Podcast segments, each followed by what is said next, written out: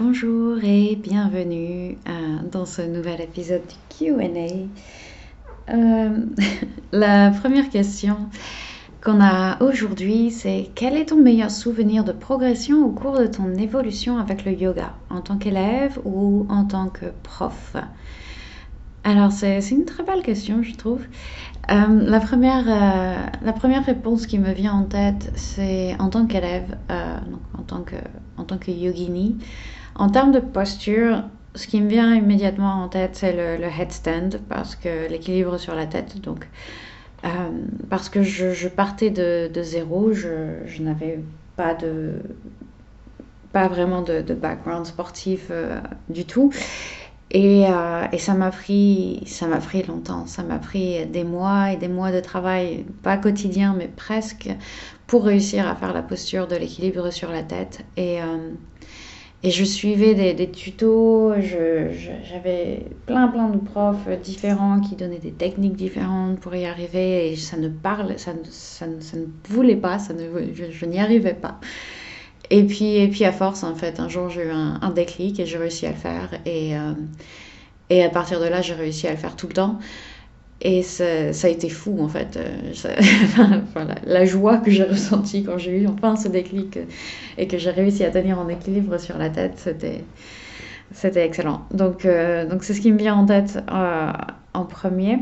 Mais toujours en tant qu'élève, mais de façon plus générale, pas forcément en termes de posture, mais, mais de ma pratique du yoga en général, la progression qui a été, je pense, la la meilleure et la plus bénéfique et la plus, la plus tout, euh, c'est ma blessure en fait. Ma blessure au poignet il y a deux ans, euh, presque et demi maintenant.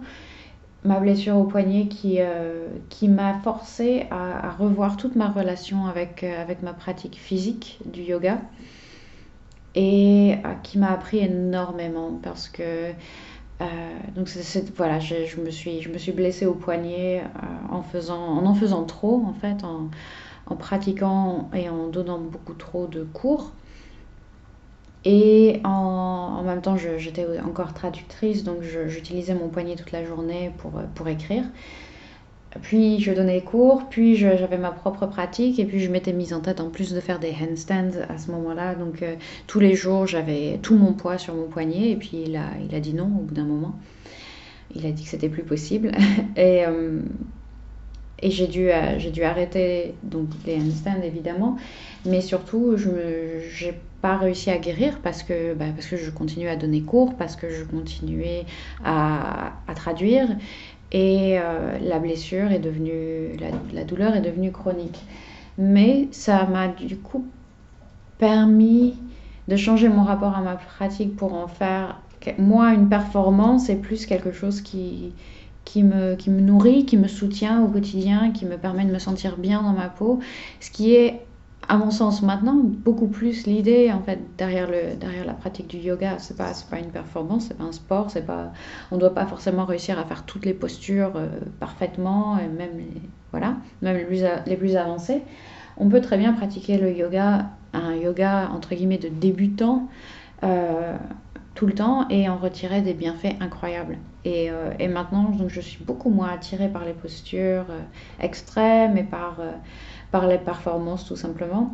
Et j'ai beaucoup plus en tête l'idée de non, ce que je fais là, c'est pour me faire du bien, c'est pour me nourrir, c'est pour me, pour me soutenir dans ma vie quotidienne, pour que ma vie quotidienne soit plus plaisante et plus agréable.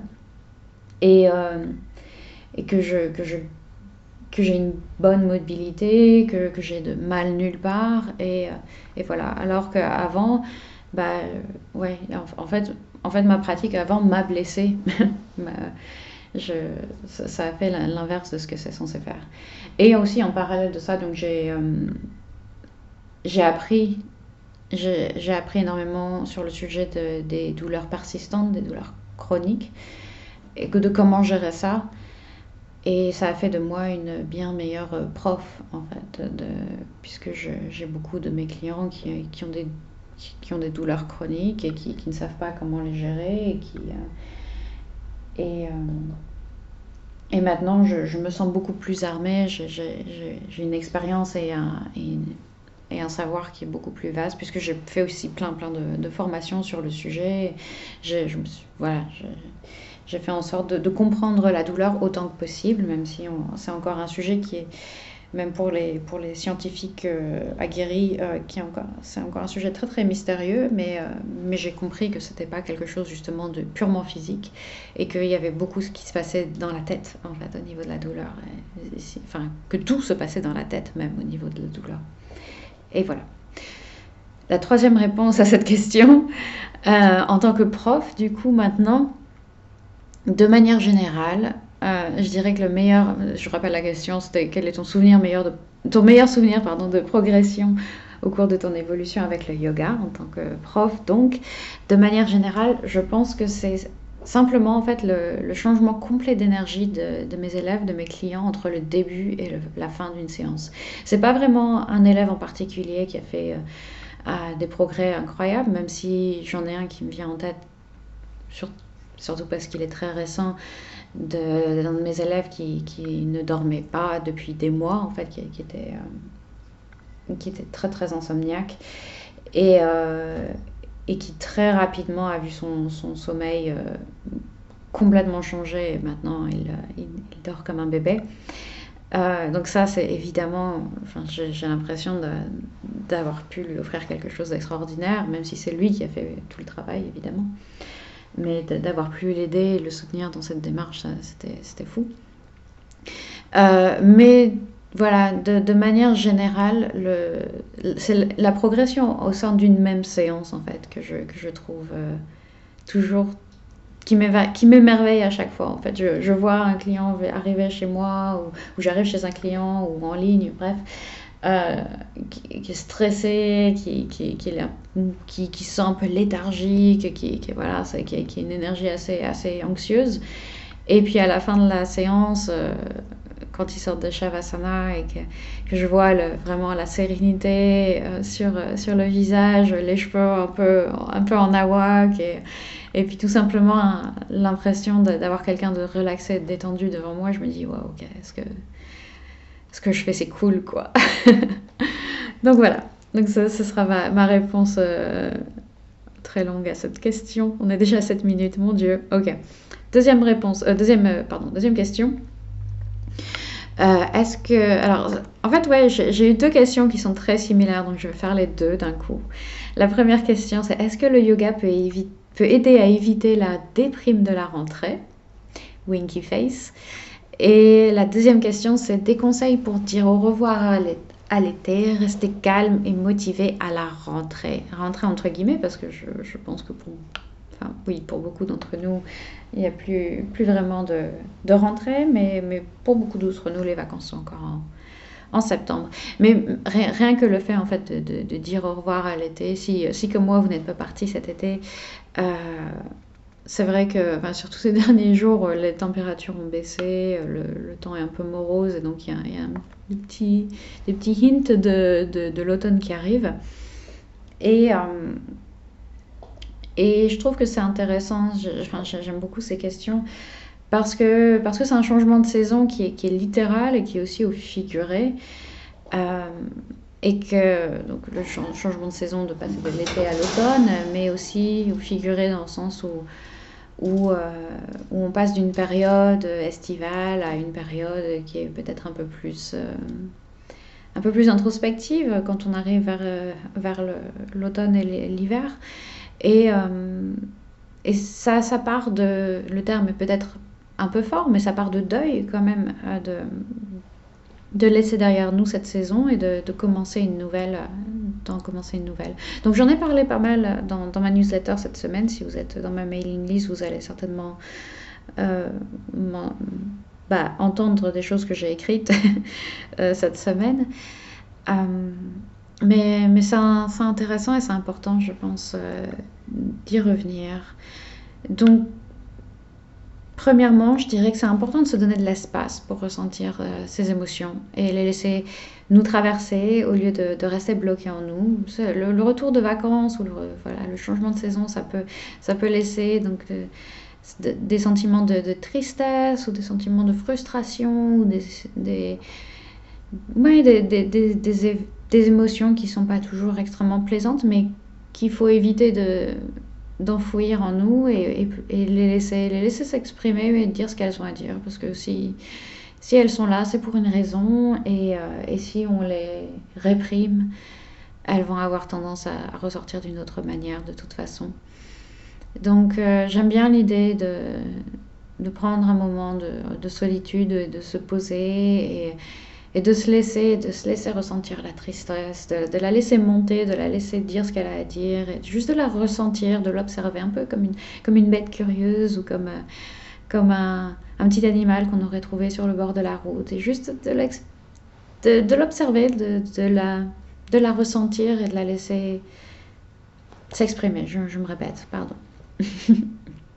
Donc, euh, donc voilà, de, prendre juste ce moment pour, euh, pour pleurer s'il faut, pour, euh, pour, pour s'imprégner de ces émotions pour pouvoir ensuite les relâcher. et dans un second temps, ensuite, de, pratiquer la, gratitude et l'acceptation, de, reconnaître que tout est temporaire et c'est pas facile, vraiment pas facile de reconnaître que, que, les choses euh, se terminent, euh, que, tout va se terminer un jour et que, et que ces vacances ne font pas exception et que cette, cette, période, cette saison ne fait pas exception.